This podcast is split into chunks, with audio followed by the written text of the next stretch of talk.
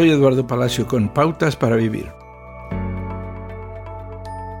Una amiga nos cuenta que ella es increíblemente bendecida de estar casada con un hombre que le trae café a la cama todas las mañanas. Dice, mi café matutino viene con una mezcla de mitad leche y mitad crema. Al igual que mi café de la mañana con mitad y mitad, se supone que el sacramento de nuestro matrimonio es una mezcla unificada de dos individuos únicos en una sola entidad. Las escrituras escriben la unidad usando la imagen de una trenza. Varios hilos tejidos juntos son más fuertes que los hilos individuales solos. El libro bíblico de Eclesiastes señala mejor son dos que uno, porque obtienen más fruto en su esfuerzo. Si caen, el uno levanta al otro.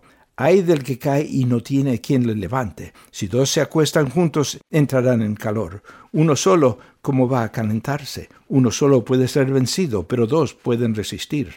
La cuerda de tres hilos no se rompe fácilmente. Hoy en día el concepto del matrimonio ha sido distorsionado y modificado por la cultura popular.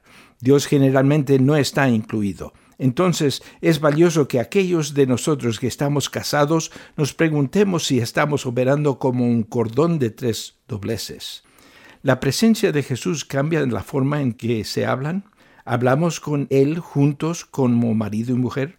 ¿Lo incluimos en la solución de desacuerdos? Anímese, un verdadero cordón de tres no se rompe fácilmente. Acaba de escuchar a Eduardo Palacio con Pautas para Vivir, un ministerio de Guidelines International.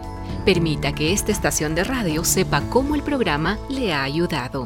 Acompáñenos en la próxima emisión de Pautas para Vivir. Gracias por su sintonía.